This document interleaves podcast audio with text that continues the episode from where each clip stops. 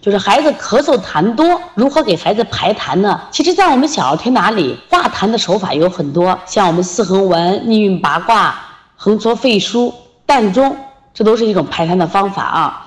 另外呢，还有排痰的方法，像从膻中直推天突穴，这是一种排痰的方法啊。那么还有呢，像我们讲的这个，如果这个孩子痰特别多，孩子不会排痰的话，掏痰也是一种方法。